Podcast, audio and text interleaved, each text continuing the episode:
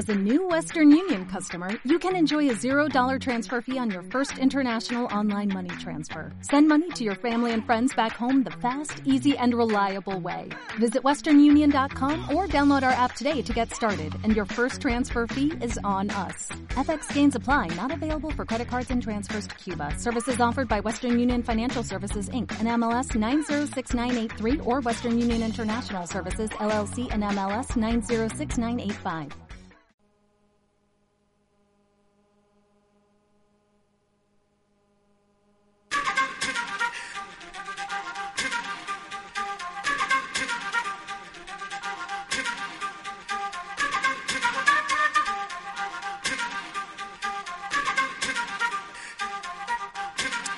Hola, buenos días. Comenzamos otra mañana más con nuestro programa Conócete a ti mismo. En este apartado podremos apreciar a grandes personas y lo que les hace grandes a cada uno. El programa de hoy lo estructuramos de una forma en la que será posible conocer un poco más a la persona con la que contamos hoy, David Panadero. Muy buenas, David. ¿Qué tal? Hola, muy buenas, Pelayo. ¿Cómo estás?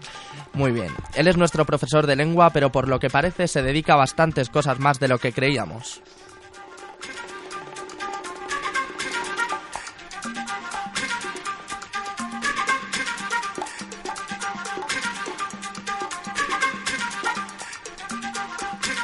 Bueno, aparte también contamos con los técnicos de sonido Eloy, Vicente y Sergio. Y bueno, Bueno, yo técnico de sonido no, pero aquí estoy. bueno, lo intentamos al menos. Y con un servidor, Pelayo Tribes. Bueno, vamos a conocer un poquito más a David y vamos a relatar un poco lo que ha sido su vida hasta hoy. Pues sí, vamos a empezar. eh, ¿Qué tal? Hola, ¿cómo estás, Sergio? Eh, ah, me has llamado por mi nombre, eso está bien. Hombre, de otra forma no te puedo llamar. Bueno, no me claro. confundas. Bueno, eh, vamos a empezar eh, hablando un poquito de ti, ¿vale? De- nació David Panadero, nació en Madrid en 1974. Es periodista y escritor. Parece más joven, ¿eh? Todo, todo hay que decirlo. Sí. En las más diversas manifestaciones de la cultura popular y el ocio encuentra su especialidad. Eh, ha ejercido la crítica de cine y literatura en varios medios. Debutó en las letras con Dark City, mientras la ciudad duerme, y bueno, junto con Miguel Parra ha escrito los ensayos Ed Wood, Platillos Volantes y Jerseys de Angora, y Tim Burton, Diario de un Soñador. Este último libro ha alcanzado ventas altas y tres ediciones a lo largo de cinco años. Aunque su aportación más personal a la literatura cinematográfica es Terror en Píldoras, las películas episódicas de terror. Esa, esa. Esa me la quiero leer yo ahí. Sí, sí, eh. habrá que adquirirla después de la entrevista. Pues sí, ¿eh? ya habrá que leerlo. Bueno, seguimos. Eh, Panadero ha dirigido el magazine gratuito Pause. Eh, con toda su gran debilidad sigue siendo la novela negra. Eh, se le ha visto en las jornadas Mayo Negro de la Universidad de Alicante y forma parte, junto con Alejandro Gallo, del Comité de Honor del Congreso Internacional de Ficción Criminal que organiza la Universidad de León. Además, ha dirigido la colección de novelas Calle Negra para la Factoría de Ideas. Desde 2002 edita y coordina, ya sea en papel o, través- o a través de la red Prótesis, publicación consagrada al crimen. Esa la que nos trajiste, ¿no? Sí. ¿no? Es su proyecto más personal y visceral y con, y con él ha contribuido al resurgimiento de la novela negra española. Ha debutado como novelista con Los viejos papeles, editado por Literaturas Com, sello digital que también ha publicado su libro de relatos Miedo a salir de noche, un homenaje evidente a Eloy de la Iglesia, a la vez que actualización de sus temáticas urbanas, nocturnas y delictivas. Para la editorial Dracul, Dracul ¿no? Sí. Eh, ha dirigido la antología de antología, perdón, de terror urbano, La ciudad vestida de negro, en la que colaboran a- eh, autores de la talla de Lorenzo Silva, Andreu Martín, Juan Madrid, Carlos Pérez Merinero, hasta completar una plantilla de 20 autores que dan su visión de la ciudad. Actualmente dirige la colección de género of versátil y trabaja como profesor de lengua y literatura y técnicas de expresión narrativas en CEP.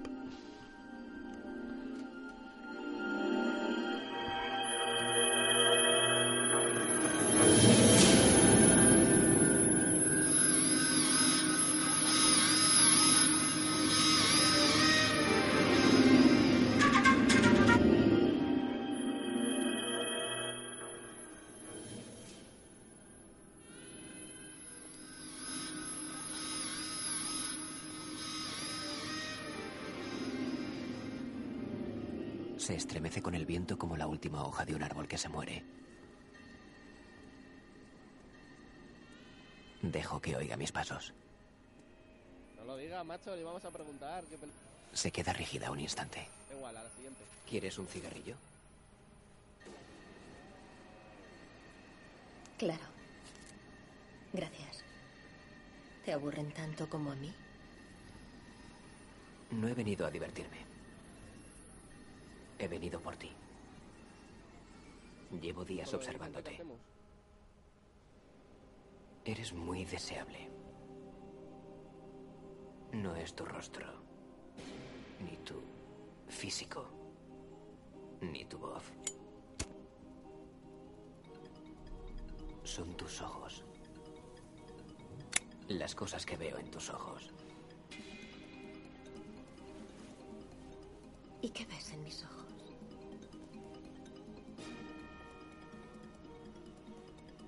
Una serenidad salvaje. ¿No quieres huir? Afrontarás lo que tienes que afrontar. Pero no quieres hacerlo sola. No. No quiero hacerlo yo sola.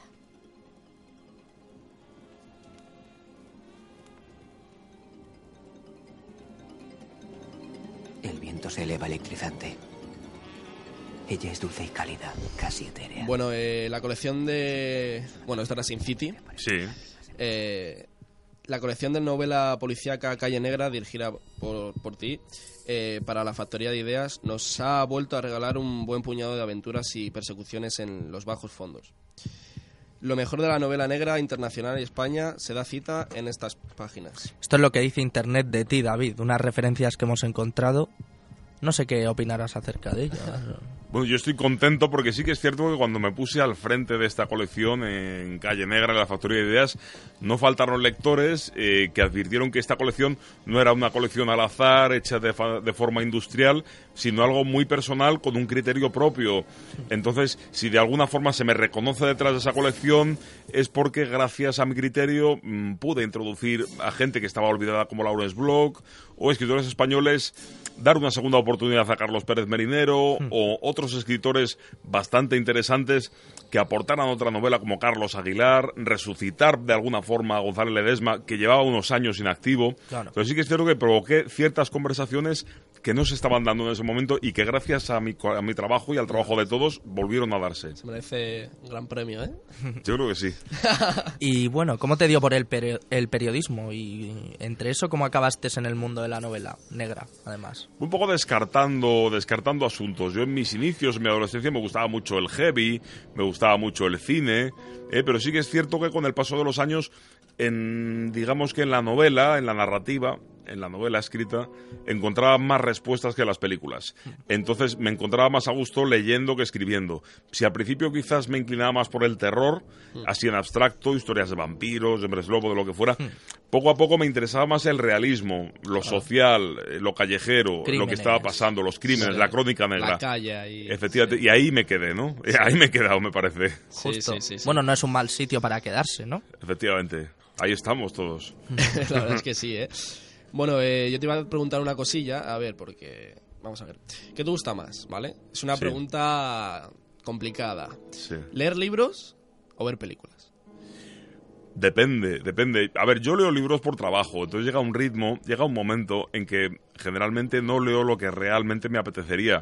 Eh, estoy en tal nivel de producción que estoy continuamente leyendo manuscritos de novela negra por trabajo. Ya tengo la vista muy hecha, soy rápido, eh, quiero decir que establezco un criterio rápido, sé calibrar los libros rápido. Sí. Sí que es cierto a lo mejor que para un momento de ocio, para desconectar de mis preocupaciones y de mi trabajo, Claro. sí tiendo a ver alguna película que no tenga absolutamente nada que ver con nada de lo que hago y Ya. puedo ver desde una comedia como o un melodrama como Desayuno con Diamantes y quedarme muy a gusto. Porque sí que es cierto que si leo una novela negra, por mucho que me guste, no puedo evitar parar de Claro. trabajar sobre ella. ¿no? Justo, Es que justo. es. Lo que nos pasa a los técnicos cuando salir. vemos películas. O... Claro. Que salir de, Justo, del, hay que salir del curro. mundillo. bueno, y otra preguntilla. ¿A, eh, ¿a qué escritor te gustaría entrevistar? Mm, bueno, pues podría decirte escritora, Manuel Vázquez Montalbán. Yo empecé muy interesado por la novela negra española y Mm. gracias a mi interés y a mi iniciativa pude conocer a los más importantes escritores que ha habido en España de novela negra, casi a todos. Pero Vázquez Montalbán falleció antes de que yo pudiera tomar iniciativa por conocerlo y luego un cineasta que me fascina, Sí. al que homenajeo con mis cuentos, que es Eloy de la Iglesia, Sí. desgraciadamente también falleció. Y pienso que hubiéramos sido grandes amigos. Y bueno, en cuanto a este ámbito, ¿qué libro es el que te ha marcado más en tu vida? Prótesis de Andrew Martín. Os voy a decir por qué. Estamos todos muy acostumbrados a que los detectives llevan gabardina y sombrero, Sí, eh, claro. van por, por avenidas eh, soleadas con las palmeras en Los Ángeles, Estereotipos. De... que llevan el descapotable con la rubia, Sí, sí, los sí, bares lo- de jazz. Lo típico. Pero de golpe en- encontrar una novela donde suceden todas esas cosas, pero el policía violento es un policía que viene de la dictadura franquista, el delincuente es un chaval que viene del barrio de la mina o del barrio chino barcelonés y que todo sucede aquí y ahora y no imitando modelos anglosajones, sino aprovechando todo el sustrato criminal que hay en España, quizá más tendente a la picaresca, menos heroico que el americano, porque en España no hay héroes, sino más bien pícaros, esta es sí, nuestra cultura, sí, sí, pero aprovechando ese sustrato, Prótesis de Martín me demostró que se podía hacer verdadera novela negra en España yendo más allá de la imitación de los clichés. Es la que más te marcó entonces, ¿no? La he leído unas cuantas veces, de hecho. Hombre, claro, sí, se llama así su revista. es Claro, más, claro, os, os puedo decir cómo empieza. Sí. No hay nada más siniestro que la sonrisa de una calavera. A partir de ahí, Bueno, vaya frase. Y en cuanto a película, ¿cuál es la que dirías que más te ha marcado? Pues yo podría decir dos películas, si me dejáis. En mi adolescencia, una película que me obsesionaba hasta límites ¿Tiene kinky? enfermizos. ¿Tiene kinky o no tiene No, kinky? no, es- eso de cine kinky es una etiqueta que se han inventado cuatro modernos Ya, para sacar ya. dinero con el doble- suplemento del país. Vamos a ver. Esto es otra cosa. Yo en mi adolescencia, bueno, aparte de algunas películas de Eloy como, como Navajeros, mi película Totem era La Ley de la Calle, de Sí. Coppola, del año 83, La vi, con. Mickey Rourke, Matt Francis Dillon. Ford Coppola. Pero ¿qué pasa?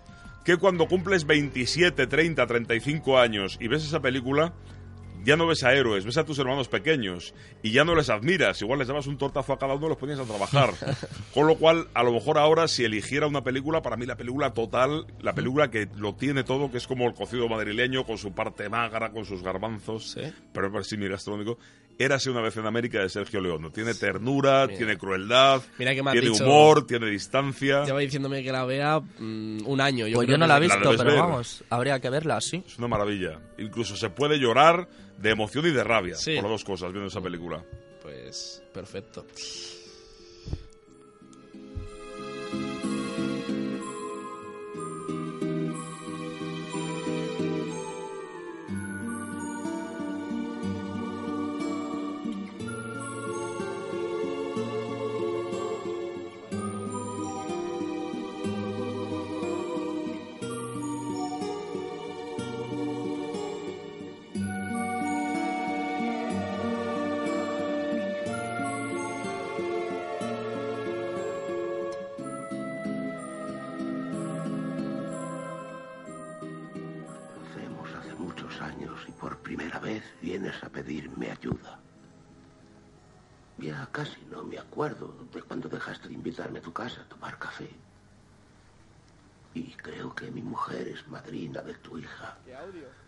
Hablemos claro. Nunca has querido mi amistad. Te asustaba tener relación con nosotros. No quería correr ningún peligro. Ya entiendo. Tu paraíso era América. Tenías tu negocio, la vida te iba bien, la policía velaba tu sueño con la ley y no me necesitabas. Pero ahora vienes a mí a decir, don Corleone, pido justicia.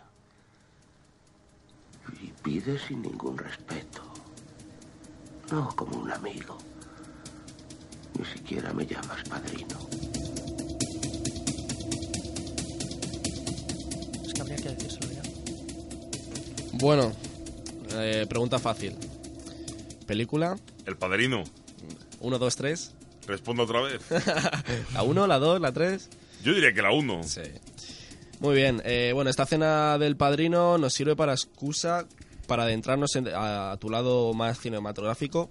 No solamente ha has participado en el sector cinematográfico con films de cine negro, sino que en la red hemos encontrado alguna que otra de tus especialidades, eh, que son los, lo- los videoblogs, perdón. Efectivamente. Ahí está. Cuéntanos un poco acerca, Sí, bueno, de eso. yo siempre he sido un entusiasta, incluso antes de que existiera Internet y las redes sociales, siempre he sido partidario de que cada uno se exprese libremente y por sus medios, ¿no? No dependiendo de una empresa informativa, sino que cada uno tenga iniciativa y me han gustado mucho las radios libres, he participado en muchas radios libres, he creado fanzines, que era como se llamaba esas revistas a base de fotocopias con corta y pega que hacíamos los colegas. ¿no? Justo, las que se hacían antiguamente. Efectivamente. Entonces yo, ya llegada la era digital, ya tenía yo rodaje en ese sentido y en- enseguida pues eh, abrí mi propio blog, un blog colectivo que yo coordino y más historias y pensé que sería interesante hacer un videoblog.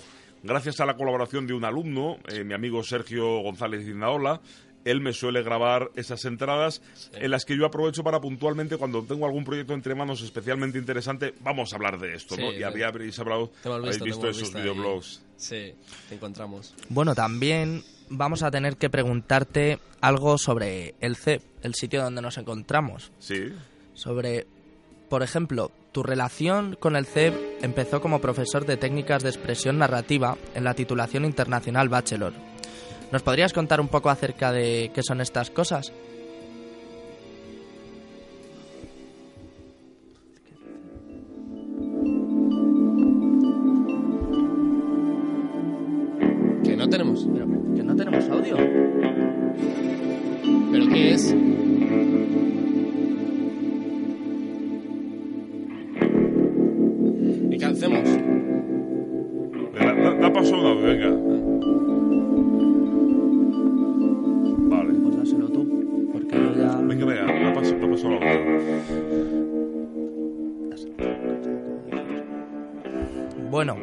Aquí nos encontramos con un audio que no sé si sabrías decirnos cuál es, a qué banda sonora pertenece. ¿O a qué pertenece? O a qué pertenece dejadme directamente. escucharlo. ¿A qué Porque pertenece? sí, Me preguntan por David Panadero, gran tipo en todos los aspectos. Eh, le conocí hace por lo menos 10 años y es tan misterioso como parece. Misterioso porque cambia de forma, cambia de vestimenta, pero lo que no cambia es de planteamiento vital. Lo suyo es el género negro y es una de las personas que ha revitalizado la novela negra en España eh, porque transmite esa pasión por este género y lo conoce perfectamente.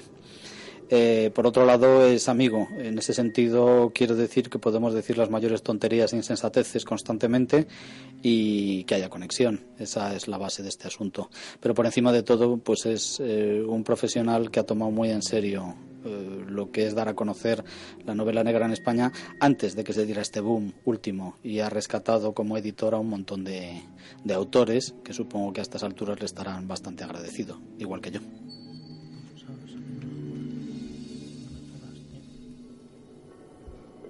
Bueno, es, no es muy banda sonora, pero podríamos decir que es la... Banda Es sonora, un ¿no? testimonio, es que, un que es testimonio. un testimonio sobre la banda sonora de nuestras vidas, por endulzarlo un poco. ¿Sabrías Sí. decir quién es? De sobra, de sobra. Esto es un testimonio de mi buen amigo y compañero Fernando Cámara. Mm, Evidentemente no voy a ser yo quien le enmiende la plana y pecaría de falsa modestia si dijera que no es verdad lo que él ha dicho. Es decir, que pienso que ha dicho lo que pensaba y estoy de acuerdo con él. Yo se lo agradezco mucho. Solo puedo contar eh, que yo entré en esta escuela a trabajar Sí. gracias a su trabajo, gracias a su entusiasmo y al de un compañero llamado David Alonso. Cuento la historia brevemente. Yo cuando trabajaba como crítico de cine, es decir, publicaba asiduamente para festivales y libros de cine, para San Sebastián, decidí escribir sobre Memorias del Ángel Caído, la película que ellos dirigieron en 1997. A partir de ahí ellos mm, se entusiasmaron de alguna manera, tuvieron curiosidad por conocerme, me localizaron y quedamos para tomar un café.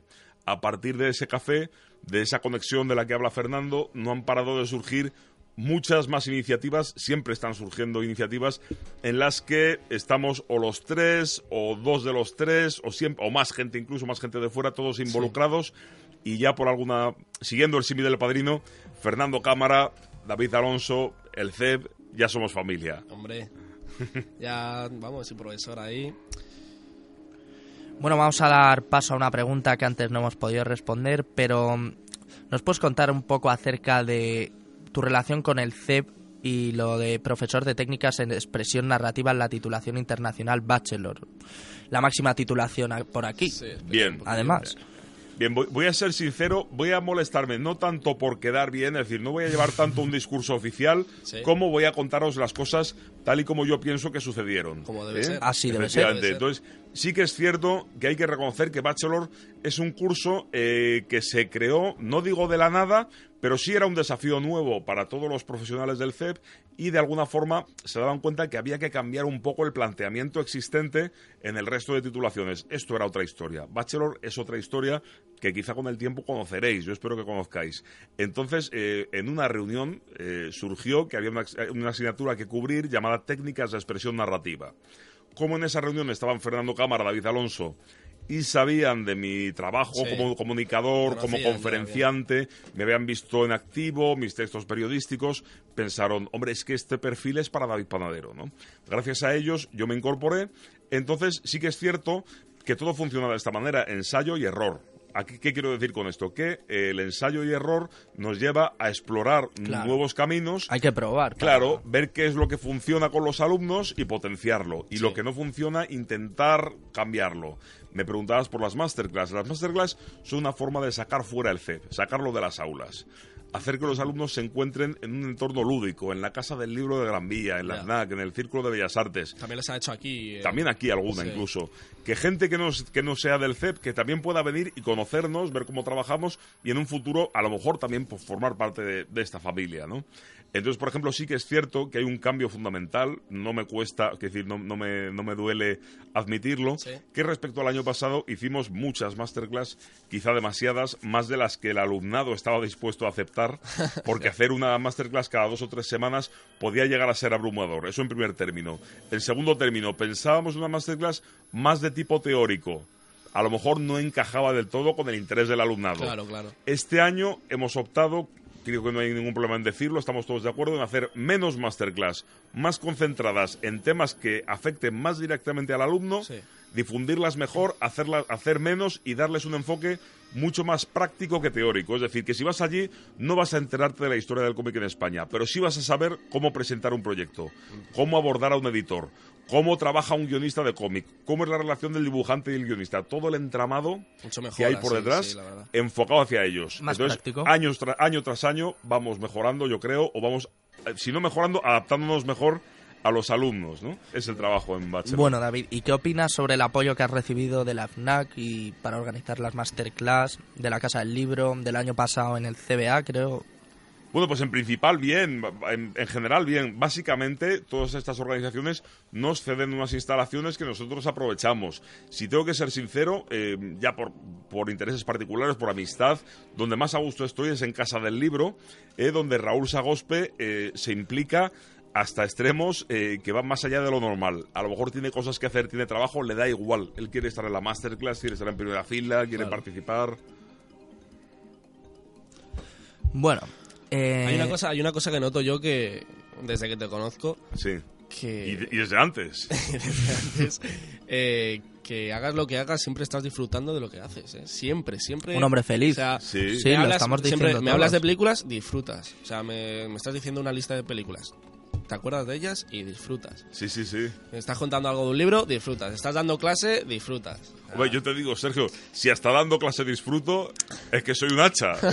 no, no se puede pues sí, decir de otra manera. la verdad. sí, pare- parece siempre estar No, feliz pero, y tal. eh, pero sí que es cierto, con gente como tú o como Pelayo, no es difícil disfrutar. O sea, lo raro sería no disfrutar. O sea, todo hay que decirlo.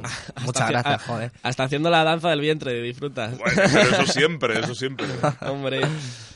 Pues bueno, vamos a dar paso a una serie de preguntas curiosas que nos las va a presentar nuestro compañero Eloy. Sí. Y bueno, claro, cuando llega al estudio, por supuesto. Es, que es que tan, es tan grande es esto, tan, es tan grande el CEP, goza de tantas instalaciones que te puedes incluso perder dentro.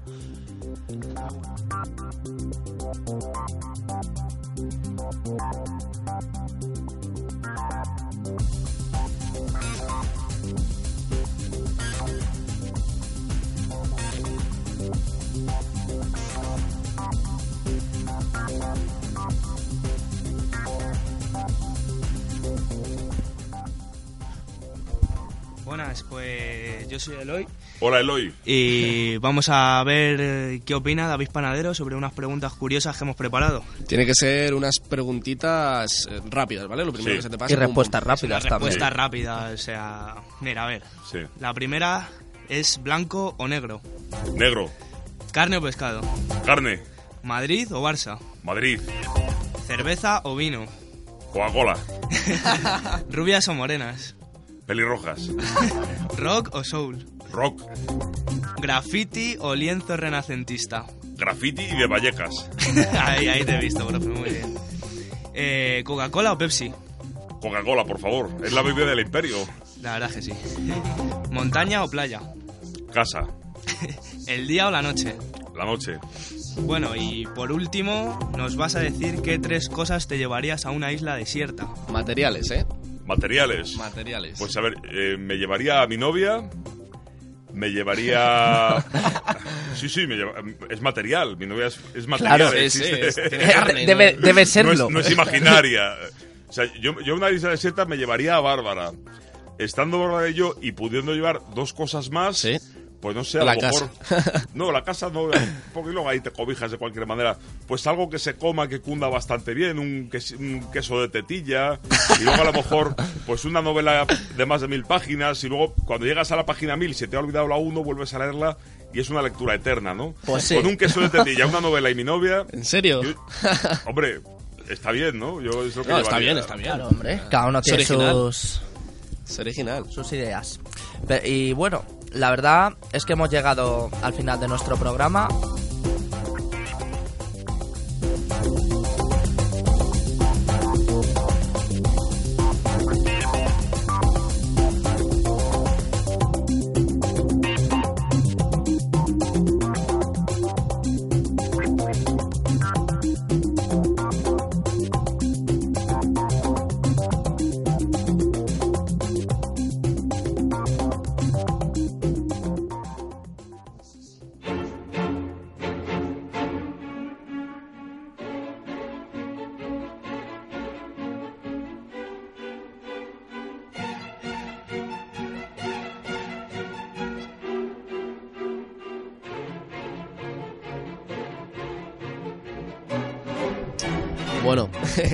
Fácil, ¿eh? Se lo Sí. pones un poco fácil hoy. Eh, ¿Película?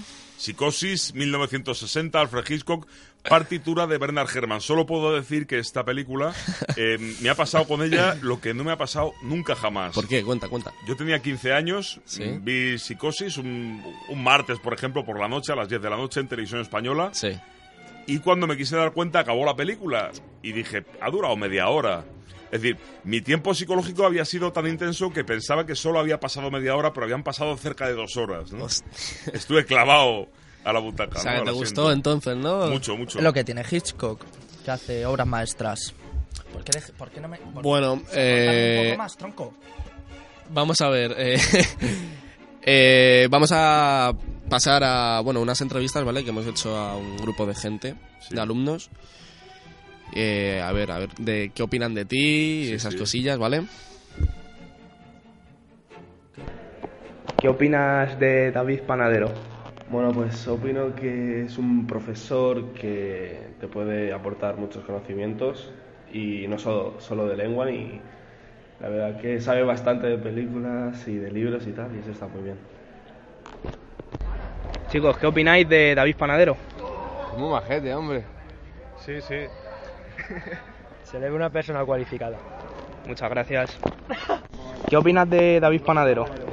Bueno, pues creo que es un buen profesor, que da las clases como las tiene que dar, y poco más. ¿Qué opinas de David Panadero?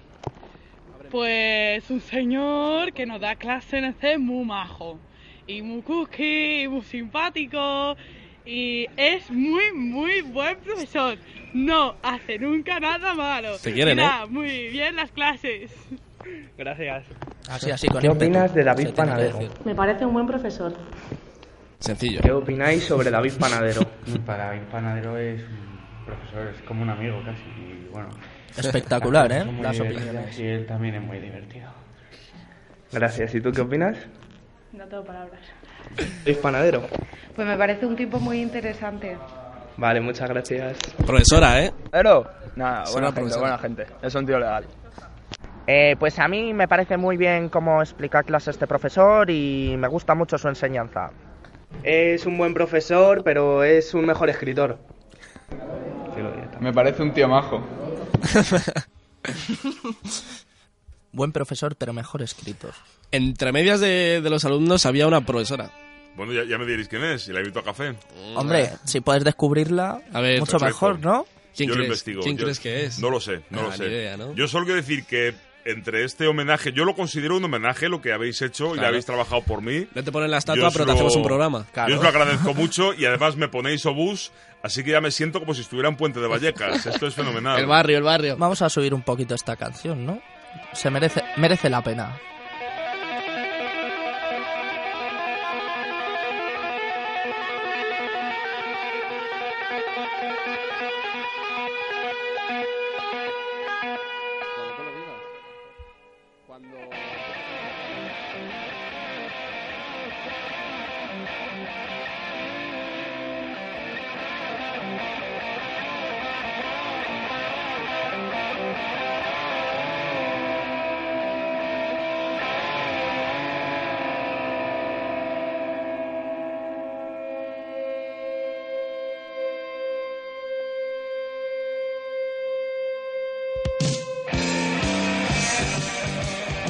Y bueno, con Obús llegamos al final de nuestra entrevista más oscura y damos gracias a David por su aportación a este programa y al, de oí- y al oído de todos los oyentes.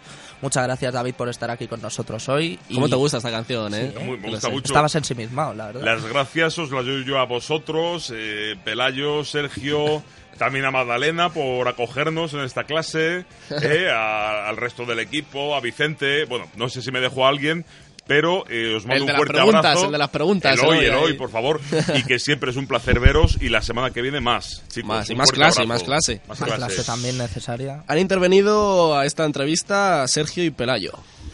Y como no, David Panadero. Hombre, claro.